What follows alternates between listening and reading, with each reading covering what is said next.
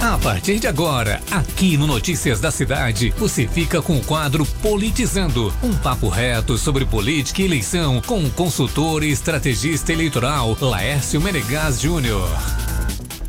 E aí, Laércio, tem novidades? Tem mudanças circunstanciais nos roteiros estabelecidos para a política brasileira nesses meses que antecedem as eleições? Bom dia.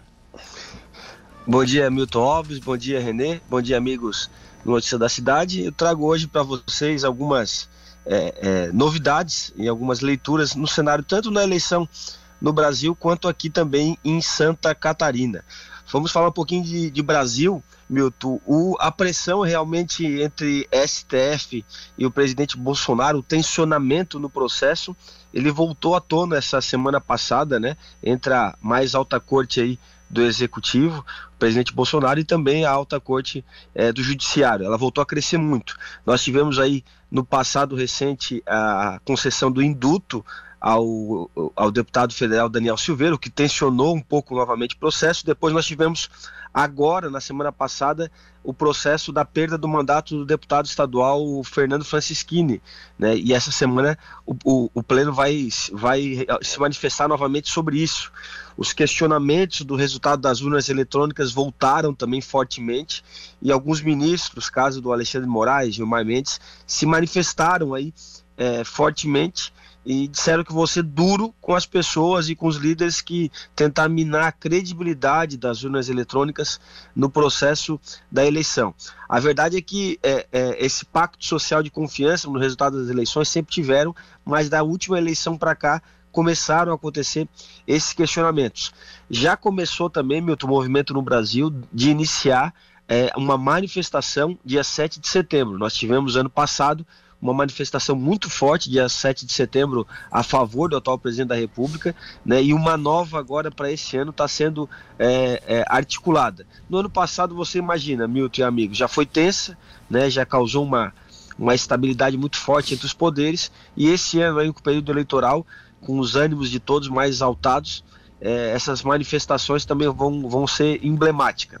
Por falar nisso, também as votações do Congresso nesse mês de junho agora serão as mais importantes e, e praticamente encerra. Eu sei que muita gente vai dizer que ah, mas vai até julho a, a pauta do Congresso. Mas para quem já trabalhou lá, como eu já trabalhei lá e, e conversando com alguns líderes, a gente sabe que agora, mês de junho, é o que vai ser votado de importante. E o que está em pauta essa semana de importante é a PEC que fala sobre os combustíveis, né, o projeto de lei sobre os combustíveis, sobre os derivados é, de petróleo, sobre uh, transportes, enfim, tudo aquilo que, que, que retira. ICMS, que diminui o preço é, de cobrança de ICMS na ponta dessa, dessa tarifa vai ser votado no Senado e aí, uma vez votado no Senado, vai para a Câmara Federal para a, a, votação.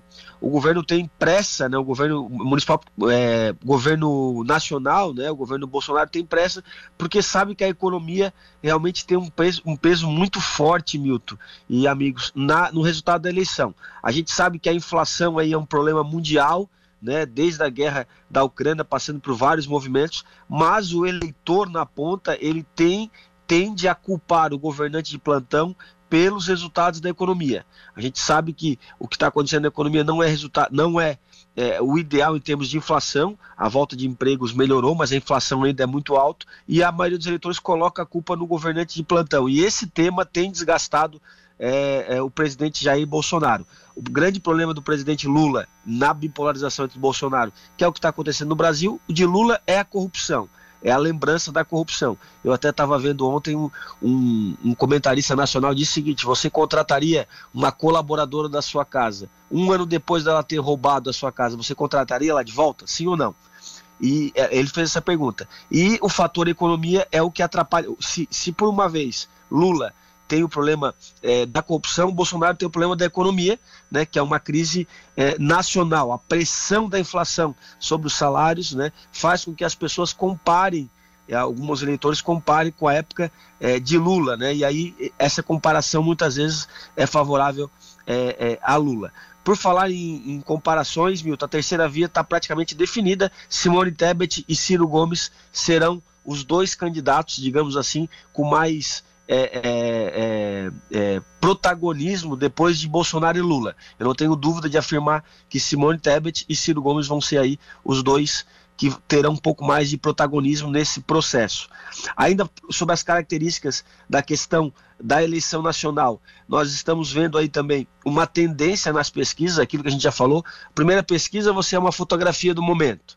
A segunda já é um sentimento aflorando. A terceira já já está cristalizando. E a bipolarização ela está aí é, entre Bolsonaro e Lula e a terceira via está vindo nesse processo. A estrutura partidária, Milton, perdeu muito. A gente sabe que muito da estrutura partidária. Bolsonaro está aí, ele venceu por um partido nanico na última vez, se valendo de, de, de redes sociais, né, com, com, com, uma assessoria que passava aí por um grupo muito menor do que tem hoje, mas os partidos hoje estão valendo é, pelo fundo eleitoral. Não dá para dizer que a estrutura partidária tem força, mas dá para dizer que o recurso eleitoral o fundo eleitoral vindo dos partidos podem sim fazer a, a, diferença. E o exemplo maior disso é Bolsonaro, que venceu é, a esquerda, o PT, que governou o país quase por 13 anos, né, e também tirou do protagonismo o PSDB, que por muito tempo foi quem fez a, o antagonismo aí com o PT, que hoje é ocupado, esse espaço do PSDB, do eleitor órfão do PSDB, é ocupado pelo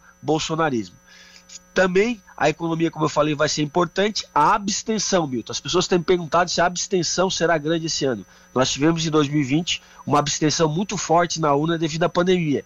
E em 2022 também vai ter uma abstenção grande, agora não pela, pela pandemia, mas facilitado aí por justificar os votos. As pessoas viram em 2020 que é muito fácil e às vezes barato justificar o voto. Então muita gente também não vai às urnas tende também a acontecer uma definição de voto presidencial muito cedo. As pesquisas mostram, Milton e demais amigos do Notícia da Cidade, que de 60% a 70% já tomaram decisão a favor é, da eleição presidencial, já escolheram o candidato a presidente. Diferente dos outros votos. O voto para governador, para deputado estadual, federal e para senador, ele ainda não está definido. Existem várias alternativas e a tendência é que as pessoas é, escolham mais para frente o voto, lá no mês de agosto, quando começa o processo é, eleitoral.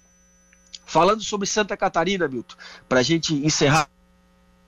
Santa Catarina, nós tivemos aí muitas movimentações na última semana é, aqui acontecendo. Jean Loureiro, candidato a, a, governador, fez o seu lançamento em Chapecó, lançando a sua campanha pelo, pelo então prefeito de Chapecó, João Rodrigues, que assumiu a sua, a sua coordenação, indicou o vice, o vice agora foi indicado por, por é, João Rodrigues, o vice vai ser Heron Jordani, do PSD, e o candidato pré-candidato a Senado será Raimundo Colombo. Jean Loureiro com a chapa pronta, teve final de semana aqui na Amurel, mais precisamente Braço Norte, né, fazendo o evento de lançamento de Chapecó na semana passada e a semana em Braço Norte.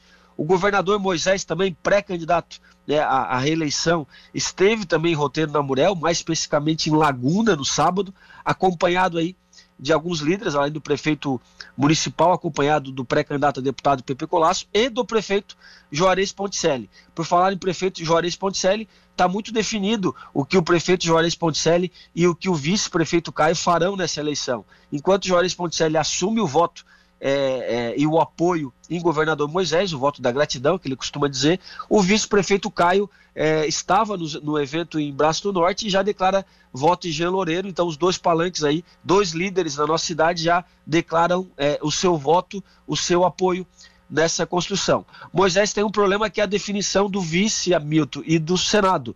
Ele não tem ainda definição dos parceiros dessa eleição. O MDB que, que deve ser a noiva para casamento, faz a sua reunião essa semana para definir se vai aceitar a proposta do, do pré-candidato Moisés, é, ficando com a vaga de vice e de Senado.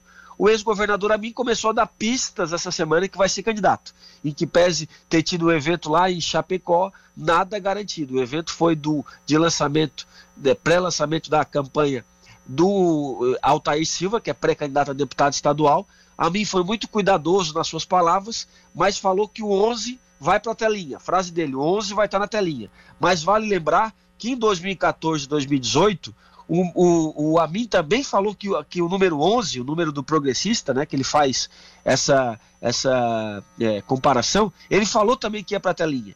né? inclusive se lançou candidato em 2018, por exemplo, ele se lançou candidato na convenção dia 5 de agosto, ficou candidato cinco dias e depois acabou compondo de senador na chapa de Merizio. Por falar em Merizio, vamos falar sobre a chapa de Décio Lima. Né? Décio Lima, essa semana, semana passada, convidou Merizio para ser seu vice na frente de esquerda, é, o que provocou muito desconforto em Dário Berger. Né? Dário Berger quer ser o candidato da frente esquerda, mas ele vai para o isolamento porque é, Décio Lima tem a preferência de, de palanque do Lula aqui, então Dário Berger vai ter que fazer uma escolha. Ou vai candidato a governador com outro encaminhamento sem o PT, ou vai candidato a Senado na chapa de Décio Lima, que eu acho que deve acontecer. Outro embate que saiu muito forte também na semana passada foi contra Jorginho Melo. Jorginho Melo é, seria o quarto candidato viável aqui. Jorginho Melo e João Rodrigues é, protagonizaram um debate muito forte sobre quem tem relação com, com o Bolsonaro. Né? Jorginho disse que apresentou é, Bolsonaro para João Rodrigues, que reagiu num vídeo é. dizendo que conheceu uhum. Bolsonaro muito antes de Jorginho Melo. Eu acho que ficou ruim ali pro Jorginho Melo essa aí, né? Sinceramente, é. sim. Eu, até porque o João Rodrigues ele é muito detalhista. Ele é radialista, né, cara? Ele é radialista. É. Ele é muito detalhista. Ele resgatou todas as imagens e filmes que ele tinha com o Bolsonaro, desde o tempo de amizade lá dentro do Congresso. Quer dizer, aí, aí o Jorginho vai explicar o quê? Se o Jorginho disse que foi ele que apresentou os dois. É complicado é. o negócio, né? É, se comunica muito bem João Rodrigues, né? É. Mas em Santa Catarina, é, em Santa Catarina esse é o quadro. Quatro candidaturas colocadas, né? A de esquerda definido entre Dário Berg e Décio Lima, a candidatura de Moisés, de Jean Loureiro, colocado também, e de Jorginho Melo. Resta essa semana, Milton, e, é, é, nós avaliarmos o que o MDB vai fazer, avaliarmos se a mim vai aceitar ser candidato ou vai colocar o vice de Jorginho Melo, porque para mim resta essas duas hipóteses, ser candidato né, é, é, ou colocar o vice de Jorginho, e analisar também se o MDB vai, essa semana, bater o martelo ou vai arrastar essa novela para a definição da tá candidatura de Antídio, que eu já falei aqui no programa que eu não acredito, que acho que não vai acontecer, ou ela vai caminhar para a reeleição do, é, do governador é, Carlos Moisés o apoio dos MDBistas. Tá. Era isso que a gente trazia essa semana, Milton Tá bom, e como o tempo já está quase estourando, a gente vai deixar o debate para outra hora. Eu só quero fazer uma rápida referência ao que tu colocou aí, da questão do, do Juarez apoiando o, o governador Moisés, sendo grato, grato ao Moisés e apoiando o Moisés, e o Caio apoiando o candidato Jean Loureiro, que é o candidato da sua composição partidária. É, o Caio deixa bem claro, sempre quando ele se manifesta, de que ele não tem nada contra o Moisés. Pelo contrário, ele agradece o Moisés por todo o envolvimento e, e pela, inclusive pela, né, pela é, é mobilização em torno de, de obras para Tubarão, enfim, mas só que ele entende que a posição dele, até porque ele ganha uma chance aí de, pelo União Brasil de ser realmente o deputado federal, que é o grande sonho, que é o grande projeto, ele acha que nessa hora ele, ele, ele deverá fazer esse papel realmente de representar a candidatura de Jean Loureiro nesse contexto. E eu acho também que isso é óbvio, né? Eu não sei qual é a tua opinião é, com relação a isso. A, exatamente, eu acho que você tocou num ponto muito importante que é, existe, existe um porquê das coisas. O prefeito Juarez Ponticelli faz o voto da gratidão ao governador Moisés pelos recursos colocados aqui. E Caio, que recentemente se filiou no União Brasil, não tem como fazer diferente. Como é que ele vai se consolidar e construir a sua candidatura de deputado federal se não tiver lealdade ao seu partido? Exatamente. Então, é evidentemente que ele participa novamente dos eventos do União Brasil com o PSD. Inclusive, o PSD era sua antiga casa, então ele estava muito à vontade lá no. E o PSD está junto agora com o União Brasil, né? Quer dizer... É, exatamente. Ele estava muito à vontade no evento lá em Braço do Norte, no evento de Chapecó, porque estávamos juntos nesse processo. E uma coisa que chama atenção aqui, Milton, é a questão é, do prefeito Juarez Ponticelli quanto à lealdade. Eu vou resgatar para você é, bem rápido aqui, falar sobre 2018. Não, mas, não, mas, mas, mas aí, aí nós vamos estourar muito. Você vai, levar, não, vai levantar o um, assunto. Um minuto. Um minuto, então. Um minuto, vai lá, um minuto. Em um minuto bem rápido. Tá. Em um minuto. A lealdade, assim, todos os processos até hoje partidários, o prefeito Juarez Ponticelli cumpriu em momentos difíceis. Em 2010, Milton, eu era coordenador de campanha dele, ele estava colado na Angela Min, que era candidata a governadora, e ela vivia um momento ruim, perdeu a eleição pro Raimundo Colombo. E o Juarez de 2010 não fez um material naquela eleição, inclusive o jingle de campanha dele colado com a Angela Min. E foi assim em 2014 e 2018. A lealdade ao prefeito Juarez Ponticelli tem um preço caro e em 2022 ele volta no Moisés, justamente resgatando essa lealdade que ele sempre teve. Partidária, mas agora como governo municipal, tendo a responsabilidade de pensar no município de Tubarão. Tá bom. Vamos programar para a semana que vem. Eu gostaria até de já antecipar contigo. Nós fazemos uma avaliação também um pouco mais assim, mais minuciosa sobre as candidaturas que se estabeleceram a partir de Tubarão e também na região da Murel dos candidatos a deputado seja federal, seja estadual. Até porque hoje já tem uma dúvida se aqui, se o Tiago Zabotti realmente confirma sua candidatura aqui em Tubarão, enfim, eu não sei se tu tem feito essa avaliação, eu gostaria que tu pudesse... Tenho feito sim. Se tu, então, tu, então, feito, então tu, prepara, tu prepara mais ou menos isso para semana que vem, que seria um tema bastante interessante, né? E topo, e topo, de repente, a gente fazer um ao vivo aí, de repente a gente consegue um espaçozinho um pouquinho maior para a gente poder fazer um ao vivo, fazer uma avaliação realmente, porque é um tema muito importante a nossa região voltar a é, ter deputados aí. Até porque ontem, por exemplo, eu vi o PP Colasso com uma movimentação, uma mobilização de autoridades de Capivari que me surpreendeu, com gente do, de todos os partidos, entende? De todas as, as, as, as, vamos dizer assim, as matizes políticas, né? Ou seja, o PP também está nesse contexto de um candidato que, que seja regionalizado é, é para tentar chegar lá, como está tá fazendo o Soratinho, enfim, é, candidaturas que estão meio que fugindo um pouco desse crivo partidário partidário, né, o Laércio? Não sei se tu concorda com isso. Concordo plenamente, tens razão. As, as, candidaturas estão ganhando um ar de regional. O, é. o, o voto vai vir é, é, regional e não apenas pensando no seu partido tá como era em outras eleições. Então vamos programar vamos fazer esse debate vamos semana pro... que vem. Isso, vamos programar. Se tu, se tu tiver disponibilidade, eu já programo com a produção aqui para que tu venha então ao vivo, que a gente tenha até um tempinho maior para falar um pouco sobre isso, tá bom? Beleza? Eu acho que a responsabilidade que a gente tem sobre esse tema é importante e vale a pena a gente tirar um tempinho no seu programa para poder falar sobre isso, Milton. Eu te agradeço, querido. Rápido intervalo. Até um abraço para ti. Um abraço para ti. Até semana que vem. Um abraço. Obrigado. Rápido